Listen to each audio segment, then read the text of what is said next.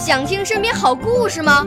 来红苹果微电台，我是小主持人故事大王。想参加娱乐节目互动吗？来红苹果微电台，我是小主持人开心果。想来我们新闻现场吗？来红苹果微电台，我为你做直播报道。想有个机会脱口秀吗？来红苹果微电台，我带你在精彩栏目中互动开讲。我们的语言魅力在这里提升，我们的儿时梦想从这里起航。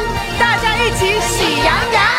少年儿童主持人，红苹果微电台。现在开始广播。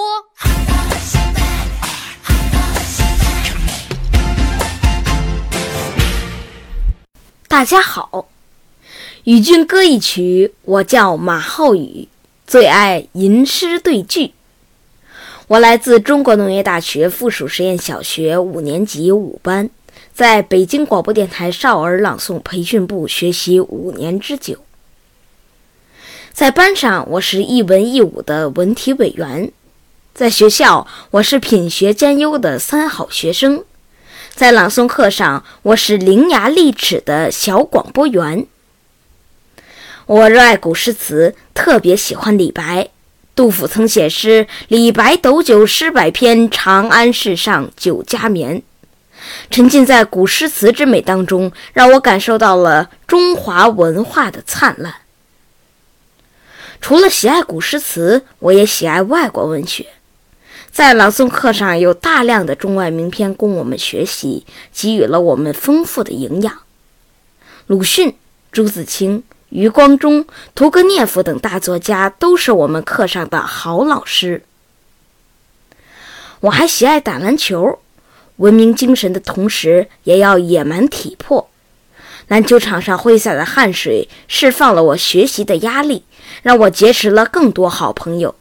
最重要的是，让我学会了永不言败、永不放弃的团队精神。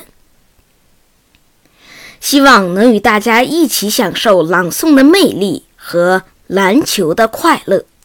谢谢大家。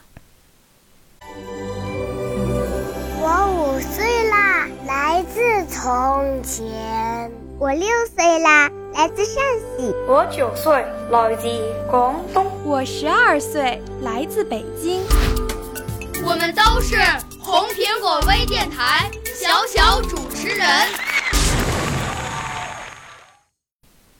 小说《最后一刻》。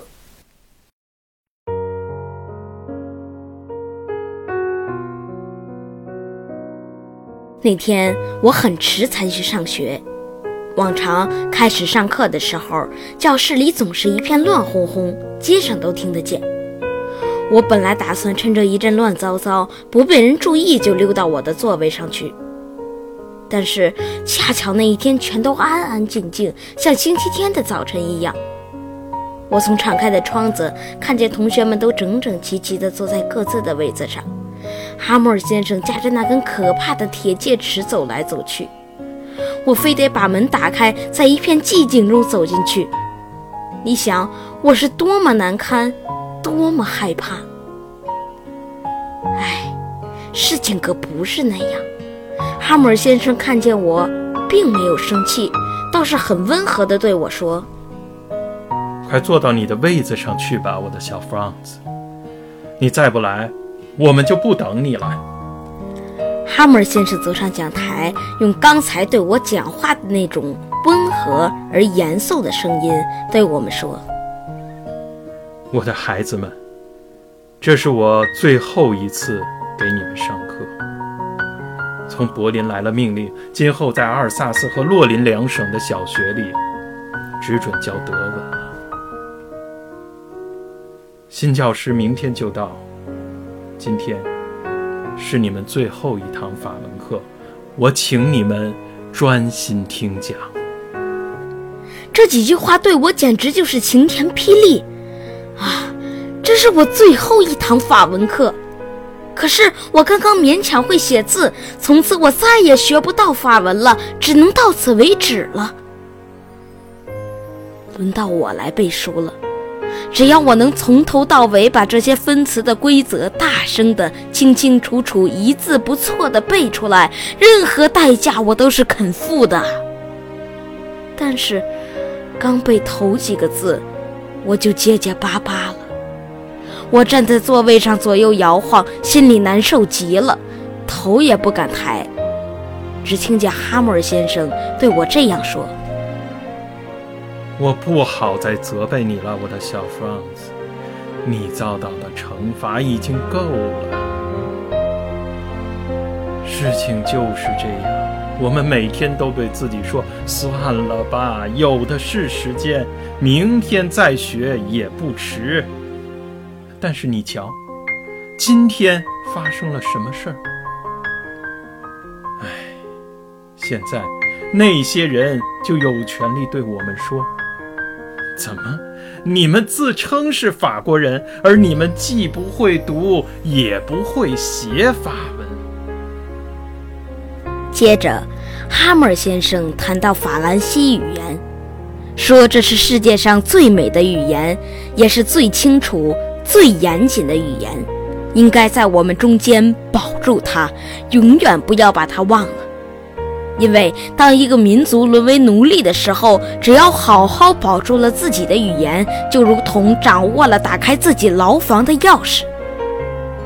随后，他拿起一本文法课本，给我们讲了一课。我真奇怪，我怎么会理解得这么清楚？他所讲的内容，我都觉得很好懂，很好懂。我相信。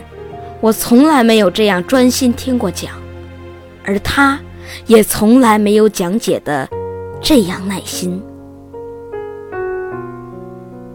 忽然，教堂的钟打了十二下，紧接着响起了舞蹈的钟声。这时，普鲁士军队操练回来的军号声在我们窗前响了起来。哈默尔先生面色苍白，在讲台上站了起来。他在我的眼里，从来没有显得这样高大。我的朋友们，他说：“我的朋友们，我，我……”他的嗓子被什么东西堵住了，他无法说完他那句话。于是他转身对着黑板，拿起一支粉笔，使出全身力气按着粉笔，用最大的字母写出“法兰西万岁”。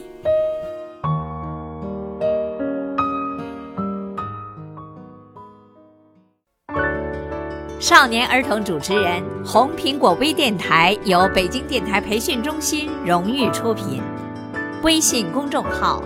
北京电台培训中心。